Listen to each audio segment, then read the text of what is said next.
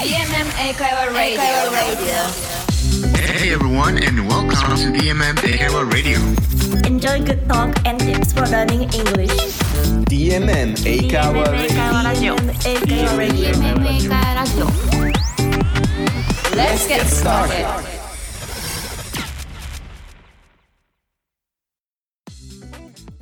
はい、DMM メーカーラジオ始まりました。今週は PR チームの緑と、トリリンガル講師のレネがお届けいたします。はい、レネさん、まあ、いきなりですけど、最近何か嫌なことありました？嫌なこと？嫌なことです。ああ not not really? No, Not really ですか？Did you have anything? Yes, I have! 私、もう年末からちょっと懸念してることがあって、うんいや、毎年花粉症がやばいんですよ。ああ花粉の時期ですねもううん花粉の時期が来ましたね、皆さん。花粉症の皆さん。I, I know my eyes are so itchy Yes, that's いや.絶対嘘でしょ。目、もう真っ白綺麗だよ。お おって何よって。まあそういうわけでも年末からガクブルしてるあの花粉症なんですけどね、うんそうね確かね。確かに。大変。何か慰めの言葉は英語でください。慰めの言葉、uh, just take a lot of medicine, I guess. God! まあというわけでね 今週も DMA からラジオ、えー始めていきたいと思います。このコーナーでは英語で使える表現や英語学習に役立つ、えー情報をご紹介していきます。DMM 英会話 Radio.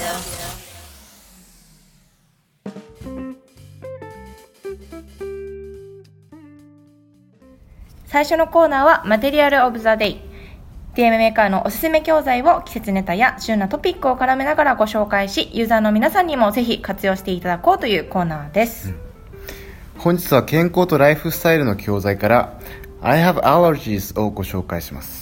ちょうどみどりさんのリクエスト通りですね。そうですね。この時期すごい使いたい表現が はいいっぱいあるんで私みたいにこの花粉症が辛いんですというあの状況をバッチリ伝えられるようになれたらなと思います。うんなるほど。で、えー、と今回の教材ではその動物アレルギーとか、えーその他のアレルギーをお持ちの方が、えーすごく参考になるような、えー表現が揃ってるのででまたもしアレルギー持ってなくても、えー突然出てきた、えー時に、まあ、備えてチェックしていきましょうか。なかなかアレルギー出ることないと思うんですけどね。なかなかね。はい。でも何があるか分かんないんで、ぜひチェックしてみてください。Alright, so um, let's get started with the warm-up. まずは、えーこちらの写真を見てください、えーリスナーの皆さんもマテリアルを一緒に見ながらぜひ聞いてみてくださいね。はい、いつものようにボキャブラリーからと思いきやあ斬新なワームアップから始めるんですね。そうなんですよ。えっ、と、健康とライフスタイルの教材は他のオリジナル教材と比べて少しあの進み方が違っています。なので、いつも使ってるテキストで、まあ少しマンネリ化してきたかなっていう時にぜひ気分転換として使ってみてください。はい、こちらの、えー写真描写ではアレルギーに関連している写真を説明しています景色と、えー登場人物その人の見た目や特徴また、えーその人がどんな動作をしているのかを3分ぐらいで言ってみましょうかはい。簡単に言うと、花畑にいる女の人がくしゃみをしようとしている風景ですよね、うん。花畑くしゃみしようとしているはどんな感じで言えばいいんでしょうか？花畑は a field of flowers くしゃみは sneeze しようとしていると表現したい時は be about to do を使ってみてください。はい。この be about to do たまに聞きます実際どんな感じで使えばいいんでしょうか？これは実はすごく便利な表現で、えー例えば I'm about to go to bed、えーこれから寝るところですとか The bus is about to leave バスが、えー出るところですっていう感じで、えー使うんですけどこれからこうなりそうですよこうこうなる直前ですよって伝えたい時によく使える表現です。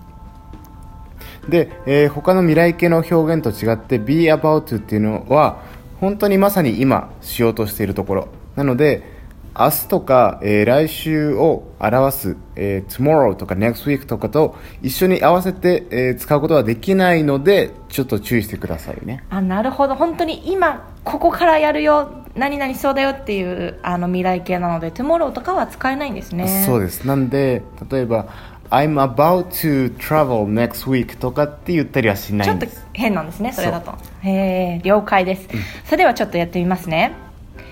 There is a woman standing in a field of yellow flowers、She mm-hmm. is wearing a white bracelet black sunglasses and butterfly earrings. She's about to sneeze. OK perfect. イエイすごい特徴的な あのブレスレットしたり、ね、イヤリングしてますね。なかなかつけないよね、バタフライイヤリングスは まあまあまあまあ、個人の自由ですから。まあまああのまあえー今のようにですねこの風景がよく想像できる、えー描写の仕方でしたね。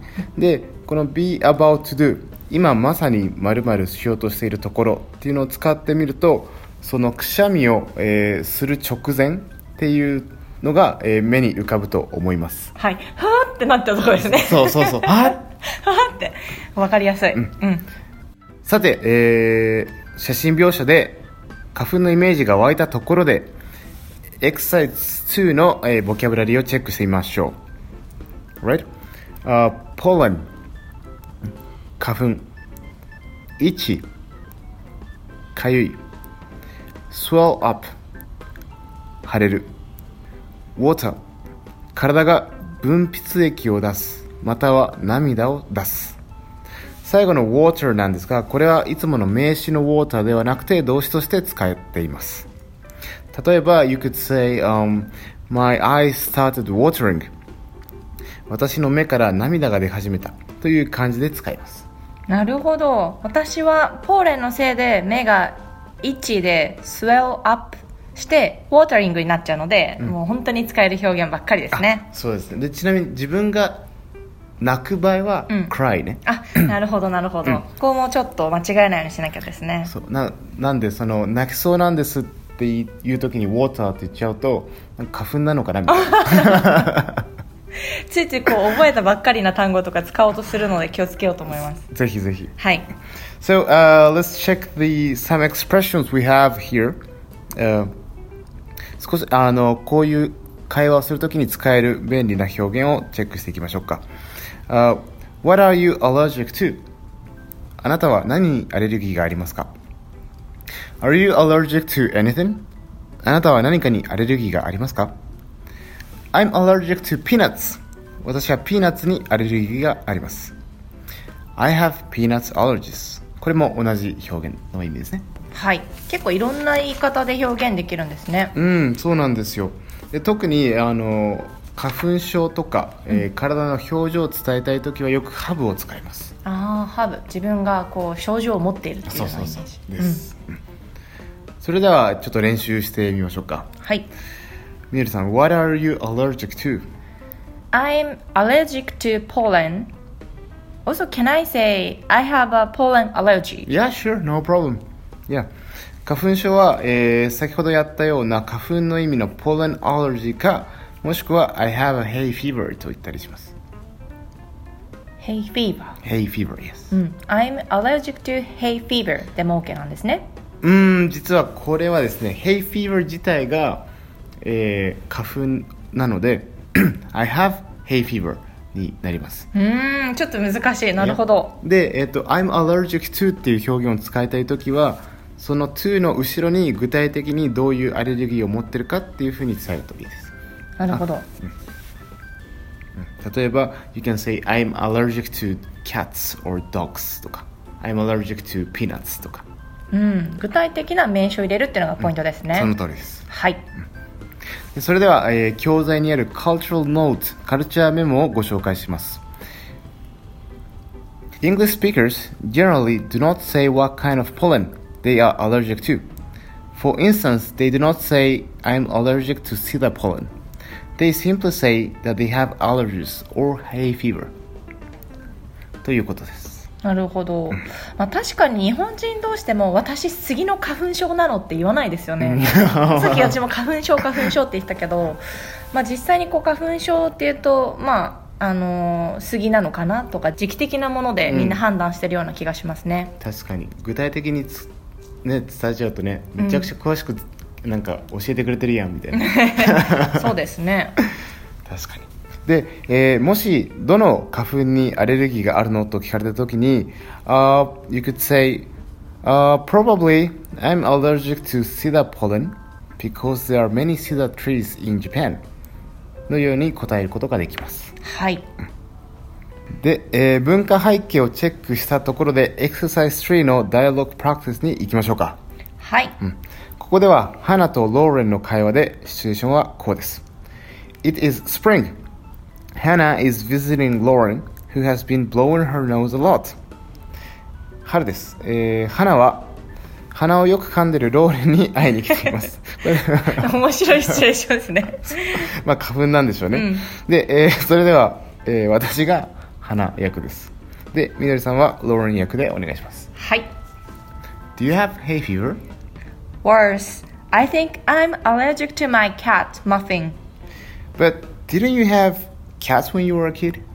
I did, but I think I've developed cat allergies. My eyes have been watering ever since we got her. That sounds tough. Yeah, I would love to play with her more, but my skin gets so itchy. 自分の飼っている猫にアレルギーがあるというローレンさん、かわいそうですねう。ーん、Worse と言ってる通り、花粉症より辛そうですね。確かに。はい。ねね、年がら年中アレルギーみたいな感じになっちゃいますねえ、一年中。そっか。で、猫をね、外で飼うわけにもいかないですし、そうですね。まあ、どういうような対策をしているのかがちょっと気になるところです。はい。うんで、えーここで一つ表現の確認なんですが、えー、花さんが、But didn't you have cats when you were a kid? というふうに言ってますが、これ、どういうふうに訳されるかわかりますか？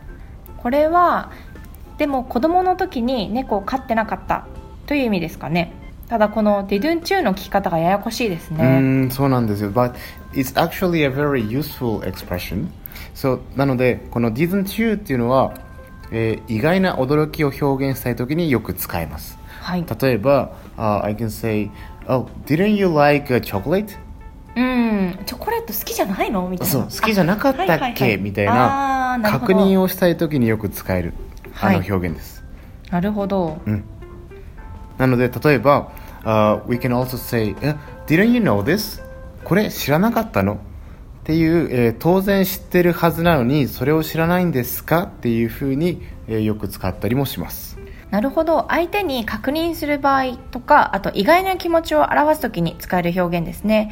ただちょっと受け答えが混乱しそうですね。うん、受け答えは実はそのまま事実を述べればいいだけなんですよね。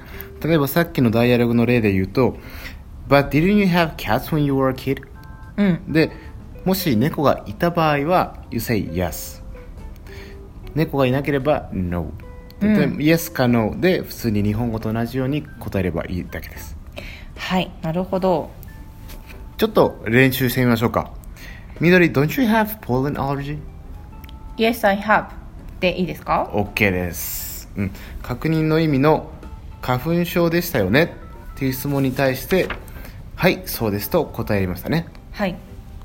あとこのタイプの文はイントネーションが大切です。Don't you have pollen allergy? Don't you have pollen allergy? って頭、えー質問の頭の部分に少しあの力を入れるような感じで、えーイントネーションしてみてください、えーそれではエクササイズ5 What about you? に行きましょうか。まずは基本の質問です。Are you allergic to anything? Please explain your answer.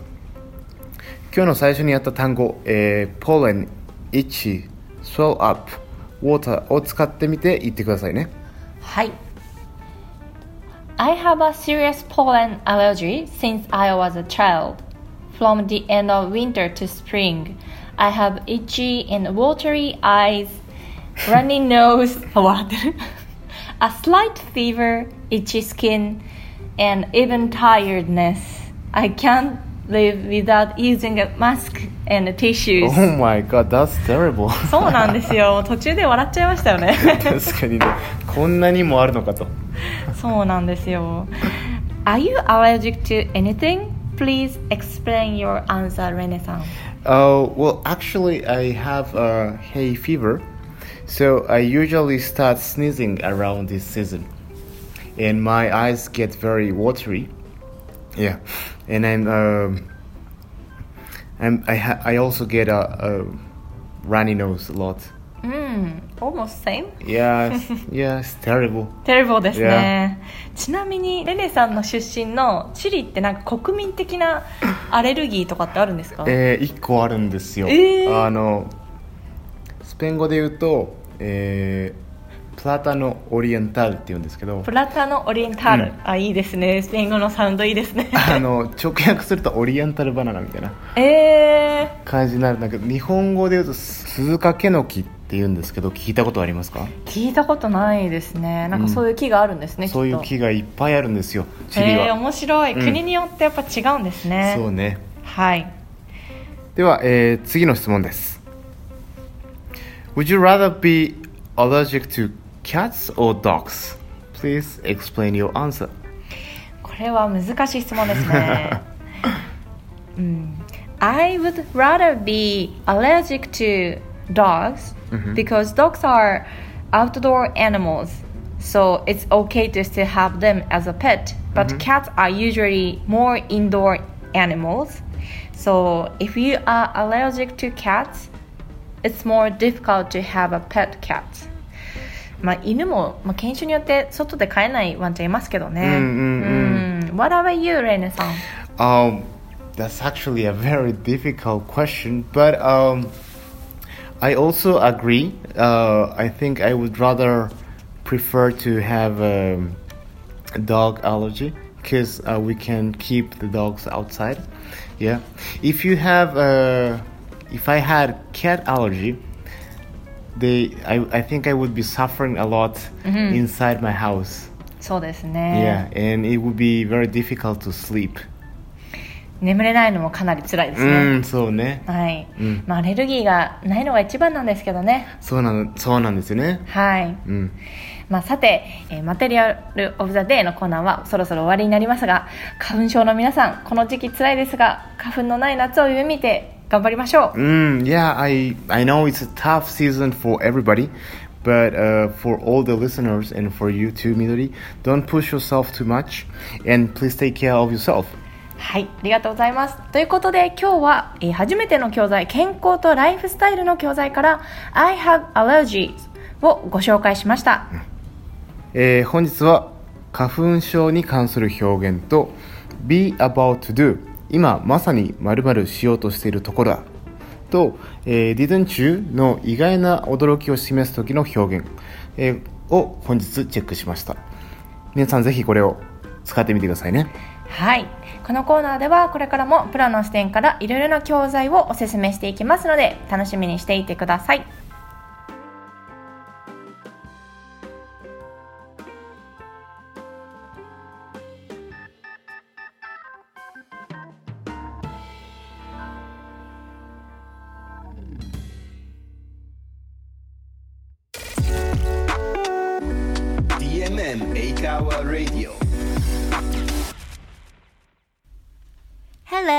Konnichiwa.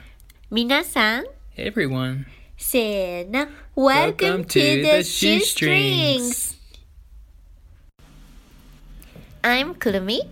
I'm Julian. We are teachers from DMMA Kaiwa, and also we are traveling around the world. In this program, we'll be introducing you to a country, useful expressions, and travel tips. Please enjoy listening and I hope you learned something new. Me too. Let's start with a country quiz. Hint 1 They have the largest castle in the world.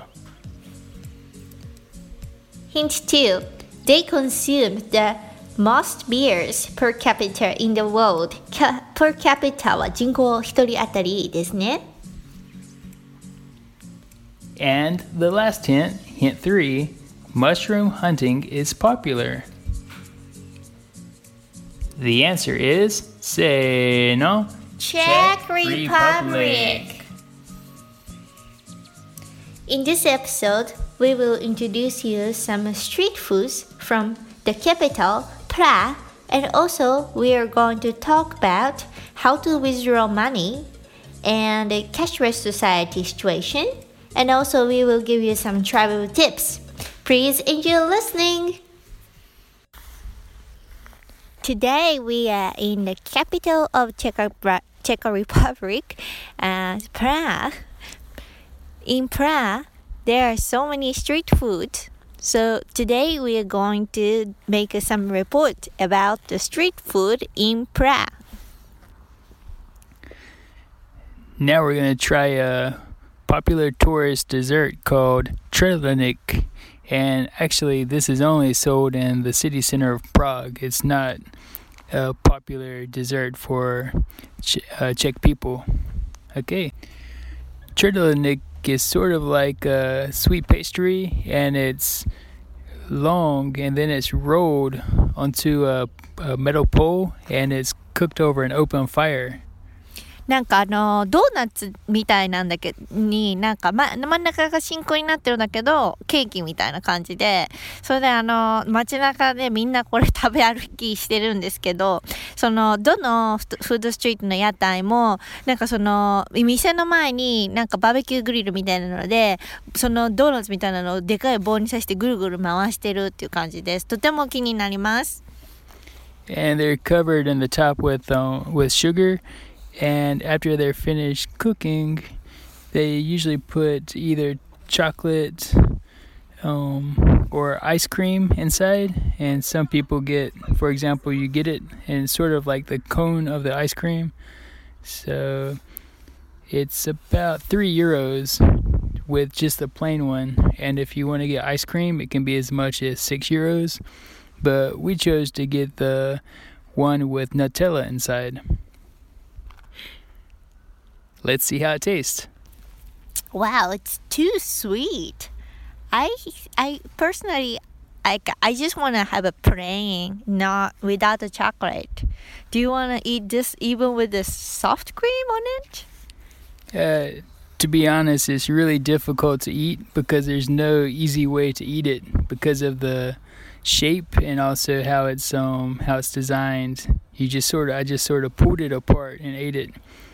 なんか食べるのが難しくてそのロールになってるからこそなんかその剥がれやすいというかであともう粉砂糖と砂糖がいっぱいついてるので手もベタベタですでも甘くて美味しいです Now we are at the Central Square in Prague This is a place where you can see the oldest clock in the world There are so many tourists and now I can smell something really delicious. Oh, maybe the smell is from this street food truck. Uh, what is this? This is called ham hock. Ham hock H O C K. And it's basically ham with the bone in and it's roasted over a fire for a long time. So the ham is really tender and juicy. People enjoy eating this ham with the bread and, of course, with their local beer. How much is it?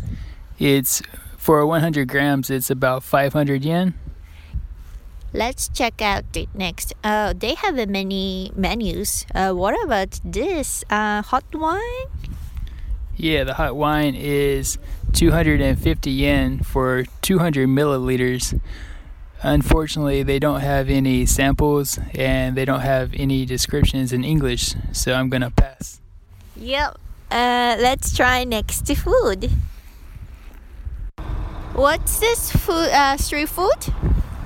This is a waffle wrapped around a stick and then it's dipped in either chocolate or vanilla and then you add sprinkles to it. なんかワッフルなんですけど串に刺さっててなんかや焼き鳥じゃないけどなんかあのーアメリカンドッグみたいな感じなんだけどチョコレートとかあとなんかあのトッピングがいっぱいついてて可愛いです。How much is this?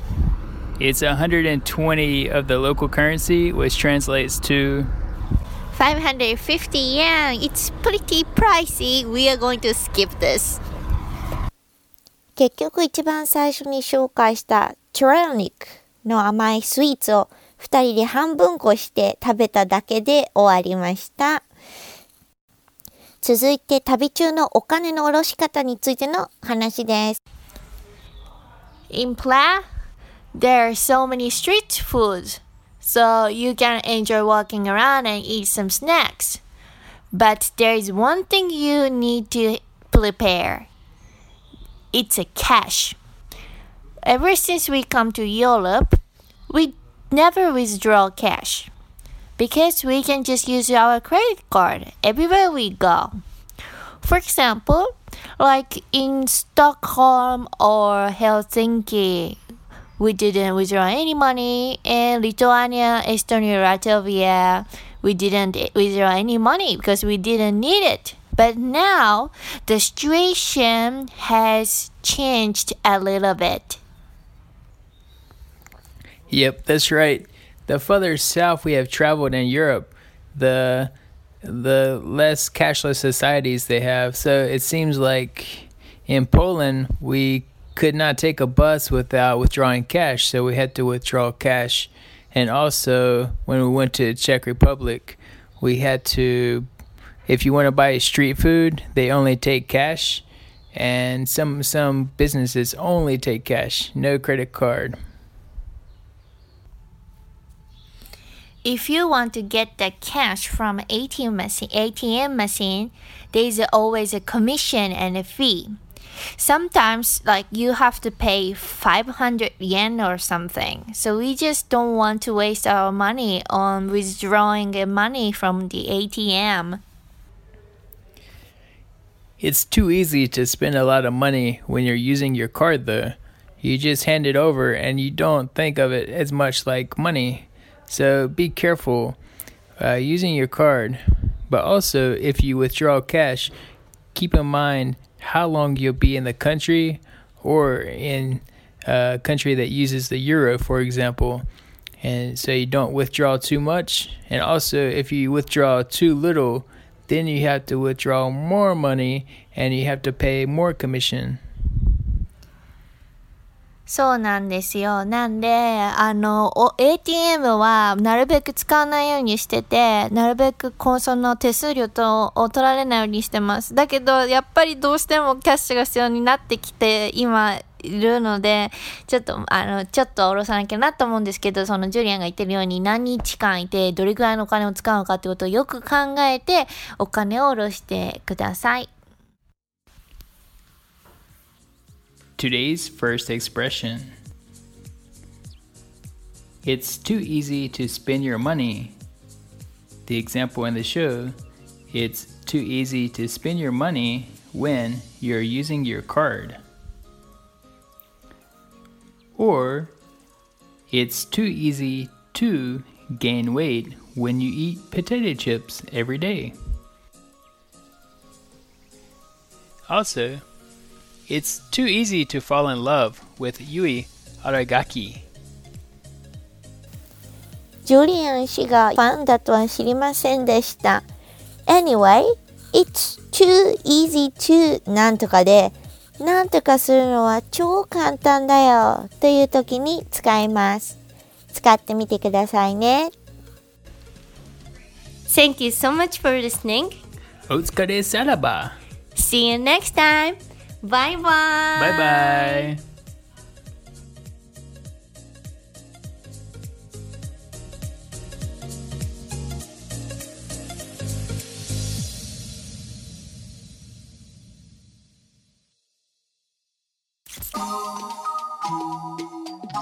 DMM 会話ラジオ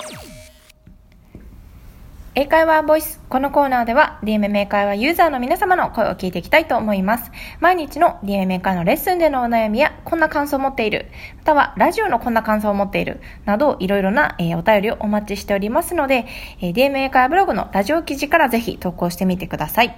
このラジオでコメントをご紹介させていただいた方には、非売品の DMM 英会話オリジナルオーレンステッカーをプレゼントします。今回は埼玉県埼玉市にお住まいのルーシェさんからお悩みをいただきました。ありがとうございます。え読み上げますね。うん Spotify で DMA 会ラジオを一気に全部聞きました。おー、嬉しい。DJ の方の成長がよく分かって、なぜか嬉しくなりました。私のことですね。ありがとうございます。もう見守ってください。はい。さて、2020年1月に人生初の英会話学習を始めました。リスニングが全くついていけず悩んでいます。チャットボックスに書いてもらえばなんとなくわかるんですが、どんな学習方法、教材が良いのでしょうかというお悩みなんですけどうも。んよくある悩みリですね。スニングは難しいですよね。あの、ナチュラルスピードじゃなくてもやっぱり難しいんですけど、そうね。なんか代表的な悩みだよね、リスニングはね最初やっぱぶつかりますよね。うんうん、うん。これ実はあの2つあって、えっと、会話の中でできることと、えー自主学習でできる2つなんですけど例えば先生とレッスンをしている時に、えー使える2つの質問があります、え1つが Can you speak more slowly? Can you speak more slowly? もう少し ゆっくり、えー話してもらえますか？っていう質問と、えー Can you write it down? Can you write it down? 書き起こしてくれますか？っていうリクエストはい。をすると、えーその場で聞けなかったことがある程度わかりますはい。で、えっと自主学習なんですけど皆さんそもそもなんで聞き取れないかわかります？えー知らない音だからっていうのもあるんじゃないですかね。うんまあ、発音、日本語にない発音もあるし、うんやっぱ知らない音が多いから、まあ、意味があの単語の意味が分かってないっていうのもあるかもしれないんですけどそういうところですかね。